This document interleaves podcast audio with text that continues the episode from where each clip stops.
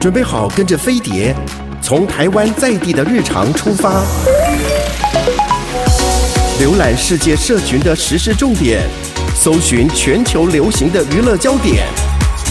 陶子晚报，online now。各位亲爱的听众朋友，大家好，我是陶子，欢迎你准时收听我们的陶子晚报。今天呢，我们的这个呃文青畅销作家艾丽在我对面，艾丽你好。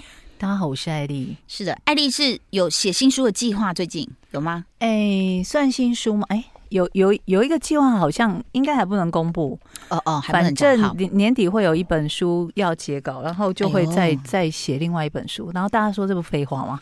就不是一直在写？不一样，不一样。我知道他的秘密计划，但现在还不能公布。对，现在还不能公布。但是我呃，我要问你有关作家的一个问题，因为上次我访问了一个旅行作家陈浪嘛，嗯、然后他就会到很多不同的咖啡厅去写。对，你都在家里写？我都在家里写。我知道很多人都一定要去咖啡厅写，包括很多。呃，自己写本的导演，然后像吴玛丽啊，他也是都要去咖啡厅写。他有在写东西吗？所以他到现在还没有写到，啊写、啊、出一朵花。我觉得待在家里写要有一个怎么说很。其实都是意志力的问题啦，哦、因为像现在我我真的觉得惊还是我每天早上起来好稍微会看一下就是手机啊什么什么，然后接下来我就坐在那那个，因为现在有暖桌很冷嘛，哦，我一开那个暖气我就坐在那不想走，太舒服，然后我就打开各个追剧的那个平台。然后一追就沦陷了，对呀、啊，根本不可能，因为哎，这个不错看哦。然后看完一集，嗯，很好，我要记得它。然后看两集，OK。然后我再切换口味，又你知道，把甜的看完，再回去看女佣。那个女佣浮生物真的是苦到不行，真的啊。然后再看一集西班牙僵尸啊，咕噜咕噜咕噜咕噜，然后咬来咬去。然后等一下，我想知道，当僵尸讲的西班牙语的时候，会影响你就是欣赏那个血喷来喷去的乐趣吗？不会不会不会，不会，因为我刚刚讲的那一部呢，它是在 Amazon 平台。哦哦，它它很厉害的是，它是利用一个有点像迅雷小组，他们本来要去抓一个犯人，对，结果他们在山里的地道就被咬了，就然后就整组都是强大的嘛。哦，所以他们就好。假设这个迅雷小组原本就很强，对，就会变成更强大的迅雷僵尸小组。对，而且在这里面呢，就会变成说，呃，他们又有一点变种，就是他们是有智慧的。他还跟那个前来杀他们的美国大兵就是讲话，哎，哎呦，不是像正常讲，他可能是哎。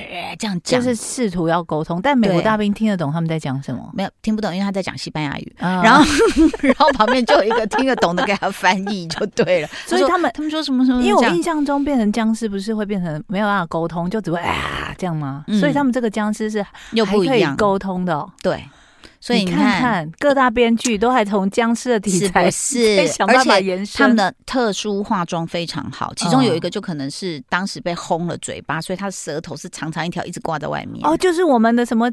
真的是什么？拔舌地狱之类的之类的，或者是什么长舌鬼什么的。所以对不起，回到刚刚我问你的问题，嗯，你在家如果要写的话，你会不会有一点仪式感？我我我，于是我就想说，好，我把内衣内裤都穿好，然后坐在那边假装说小姐一杯咖啡，然后给自己煮一杯，就不准再乱动了。因为我我就是会固定在，比方说早上起床，呃，我先喝一杯温开水，之后泡好一杯发泡錠。那可以省略去厕所的情节吗？之类的，反正就是坐进书房，我会让自己呃写到大概十一点左右。对，几点写到十一点？呃，应该八点八点左右吧。然后就进行我的第一餐。你好自律，你这样写三个小时哎，而且我就会哎下午还有还有下午场啊。你不是要上班？我就说周末的时候，你说周末周末，然后呃。就是中午就是吃饭，然后跟追剧午睡，嗯，可能两三点再继续写，写到六点。你这完全是海明威的作息时间，感觉你好自律。所以只要周末有空就必须这样写，不然我周间呢，上班的时候，周间我会希望自己可以至少坐到书桌前一个小时。嗯，但因为。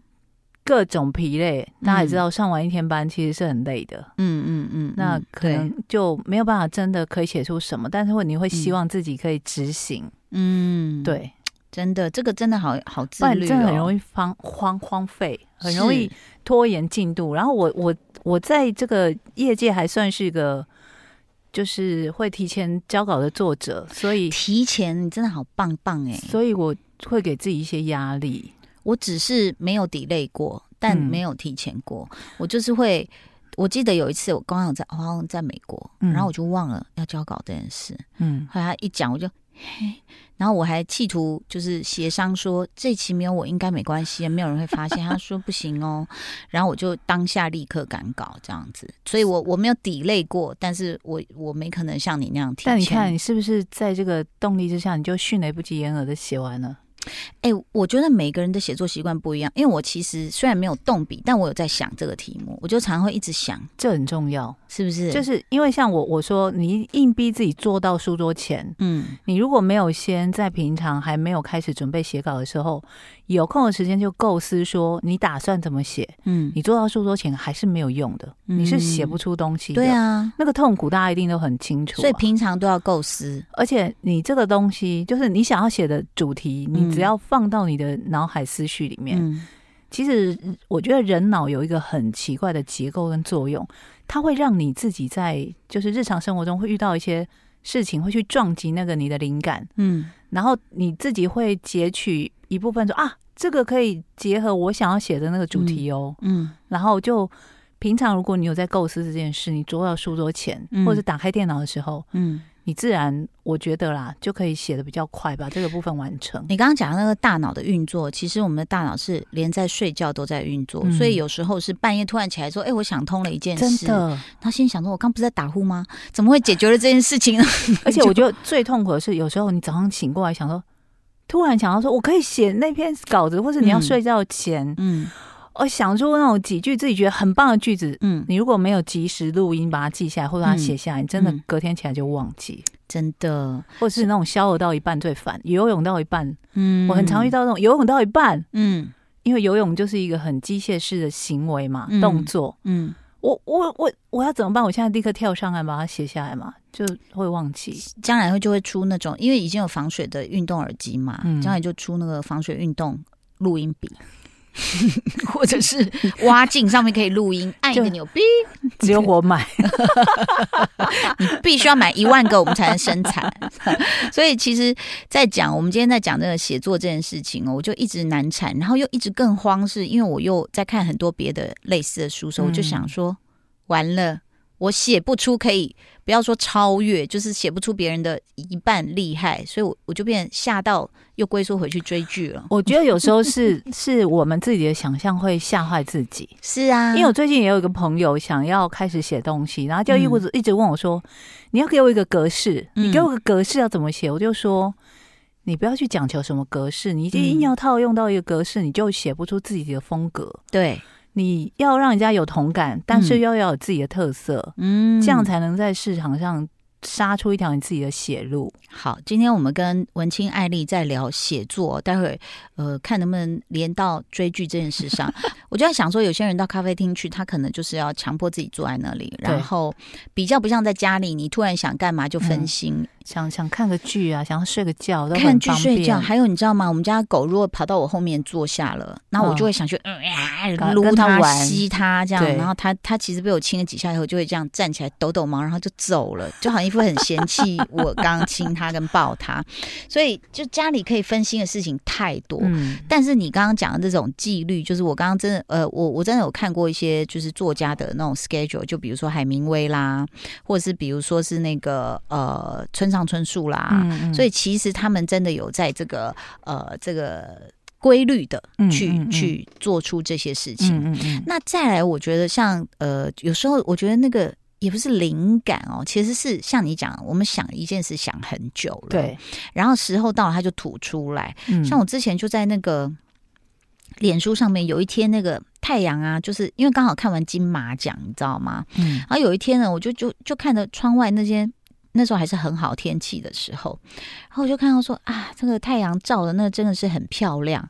然后呢，再来就觉得说，哎，如果我现在拍了一张照，就是很普通的一张照，嗯，然后对，我就联想到说，我说如果我们讲戏剧哦，就是不管是电影啊，或者是我觉得舞台剧比较不在这个之列，就电影或电视，我说只是把故事说清楚，其实已经够厉害了，因为很多。都说不清楚啊，然后看到一半你就会很生气，说他在干什么？这样不方便举例，谢谢。嗯，对，其实也太多，我也举不出来。然后我说，但是如果能将观者拉入其中，沉浸式的感受氛围，不抵抗的把心交出来，那么可能更上一层。这样，然后我只是说，我只是一个观影者的心声，然后直观看了很多戏有感，然后我就附上照片了。我就想告诉大家，其实我没有讲那么明白，我就想告诉大家说，你可以拍一张，就是整个城市啊，在艳阳下，蓝天白云，但是你也可以去拍镜中的一个倒影，嗯，然后有这个光晕，其实这个白白的是一些小小的光球，嗯，或者是你透过百叶窗，对，去看一个就是乍乍现，就是。若隐若现的一个太阳的那个光晕，或者是你可以拍沙发上哦，阳光照进来的感觉。嗯，所以，但是呢，整个这样看完之后呢，嗯，大家还是对那个城城市哈，整张照的暗赞比较多啦。所以我就想说，因为它是第一张吧，也有可能。嗯，那我我就在想说，其实这就是创作者某些某些思考的一个议题。嗯，就是说。有些人把它讲得很明白，哦，这就是金马奖最不喜欢的哦。你要是讲的太明白，对，直接不能入围，是不能入复赛哦。嗯，我就不方便举例了。不要认为，不要私讯我们，对他们就认为说这没有美感。嗯，你不能把事情说得那么直接，嗯，稍微隐晦一点。你太直接就叫商业片。嗯，好，嗯，那。可以隐晦啊，然后可以慢慢的去，就像可能像我讲，你你是不是能够感动也好，或者是就突然就冲击到观众，然后把他拉入一种氛围、嗯。嗯、啊，所以我觉得在这个过程中呢，其实慢慢好像就看出来，所谓这我自己的只是一个观众的心声了，就是所谓他们认为的艺术跟呃就是商业，嗯，因为我刚好在呃，我想是哪一部片，Soulmate。嗯，就是神姑有来介绍过，Soul Mate 是在 Amazon 上面的灵魂伴侣嘛？哦，就是我们曾经介绍过说，如果未来你的基因检测可以帮你完全的找到是完全百分之百 match 的那个另一半哦，那刚好其实他其中一集就是一个女生，她虽然跟一个呃。呃，她的老公，呃，她是白人女生，然后跟一个黑人老公两个相处的不错，可是他们是开放式的婚姻啊。那、哦、开放式的婚姻的过程中，这个女的就出去找，就找到她一个一个灵魂伴侣了。嗯、哦。是一个女的，嗯，然后她就觉得说，我要离开我丈夫，我要跟他在一起。那结果后来，因为因为她找到了那个灵魂伴侣，她是个艺术家，她就会这样有一些奇怪的话什么什么，然后就很多那种女性就在那边讨论什么什么。我感觉到你是想表现什么，对不对？就讲了一堆的的聊天这样。结果那个创作者说，其实我没有这么多想法，这样。所以这个有时候也是很好玩的，对，有可能影评人误会了，是 或他多想了，嗯，那。那我那时候就在想说，哎，那有些导演如果被问到说，其实你那个那个是有什么隐喻，对不对？因为我记得《卓人秘密》的时候，嗯、导演赵德胤那时候好像在首映场就有人这样问他，他就这样看了一下那个后面荧幕，他就说：“哦，我觉得他蛮坦白，他就说其实我没有想那么多。”我觉得真的是这样，就很多创作者你 一定都遇过这种状况。我记得好像应该是李安导演，他有讲过说，一部电影完成了之后呢，其实我就已经交给观众了。嗯，那你们看到什么，或是你们、嗯、你们。写出来的什么，给出一个什么答案？嗯，这部电影都已经变成你们的电影了。对，其实跟我已经没有那么大的关系。是，那就像影评人，或是你刚刚讲的很多观众会觉得说，我看到了电影中的一些什么？对，我看到了线索。那、嗯、那都是因为我们有自己的投射，主观的投射。对，然后你就有了一些感想，跟我看懂了，嗯、或什么之类的那种。嗯、那我觉得挺好的啊，因为我我，我印象中。有一个日本很有名的、很厉害的编辑，嗯，他就说他曾经制造过很多厉害的畅销书嘛，嗯、然后所以他后来就有出书，嗯，就有人问他说，畅销书的这个基本的原则是什么？嗯，他说第一个你要让人家感同身受嘛，嗯，你写的文笔要让人家感同身受；第二个你要有自己的风格，嗯，就是你不可以落于俗套，嗯，你你除了自己风格之外，你写出来的文字。不要太过于直白跟落入俗套，嗯，这就是他觉得畅销书应该要有的。啊。畅销书、啊、也不用不用到不是到艺术哦，他就说畅销书，你要写出来文字让人家感同身受。我一直在想《熟女养成记》，然后感同身受有，然后你要有个人的风格，有有有，然后不落于俗套，嗯，对，就畅销了嘛，对，就畅销。但是这个畅销可能又跟所谓我们金，因为金马奖刚过，我们就拿这种艺术大奖来说，可能还是又有一段距离，对，蛮大的距离。但是话又说回来，我曾经在那个。嗯，我忘记名字，在湖南台那时候，王菲有去当固定的一个就是导师的时候，她、的女儿窦靖童就去啊、呃，就找了导演麦子，他们就把窦靖童一首歌，就完全是用棚里面拍出一个奇幻的宇宙、嗯、哦。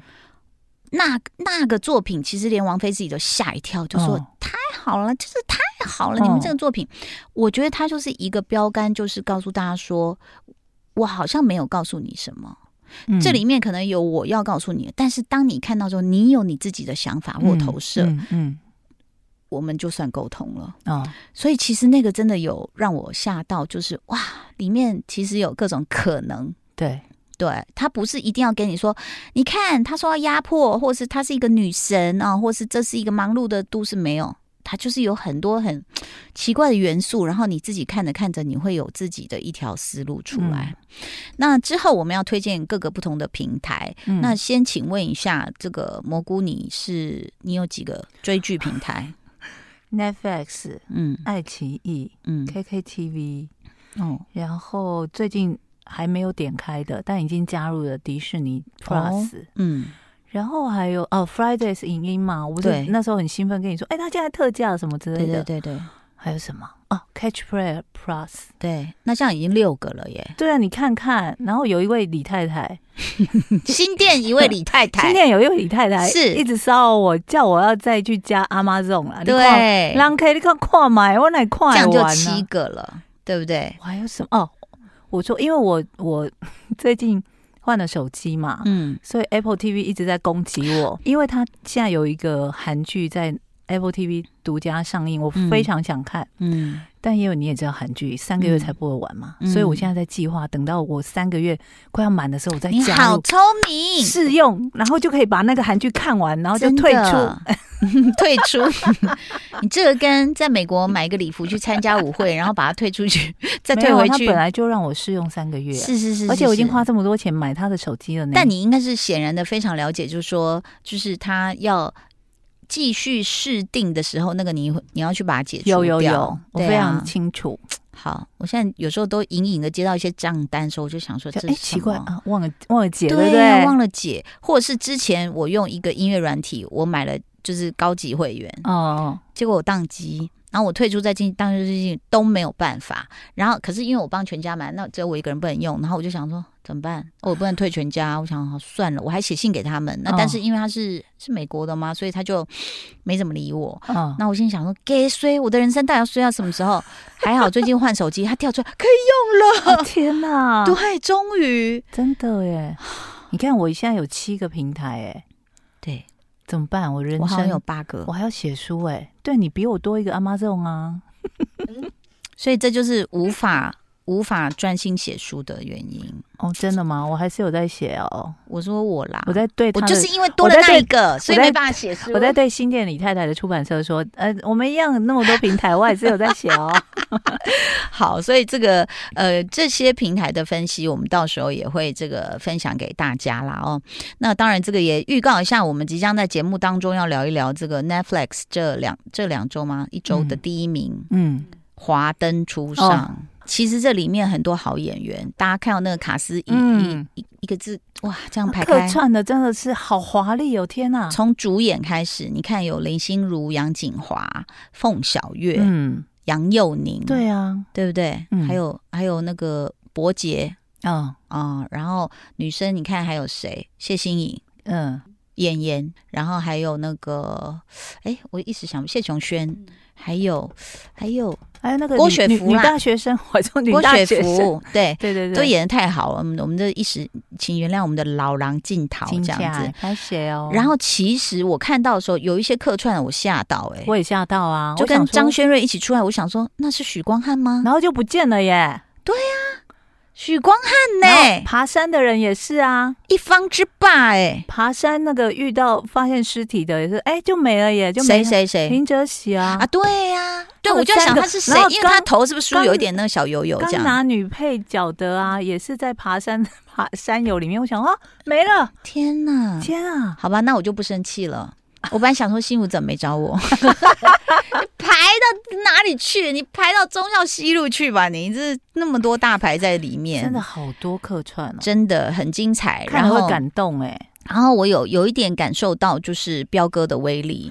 彪哥真的太可怕，是因为我们在路边吃热狗，然后都带，就是吃的时候当然是拿下来，但是后来就有一个牵着狗的姐姐就过来，就说我可以跟彪哥合照，我就想说谁谁谁彪哥谁？对，因为那时候刚刚播而已。哦，然后我想说怎么会这样？关于这部戏的威力呢？我们即将跟大家这个解密，要非常谢谢你的收听哦，拜拜。拜。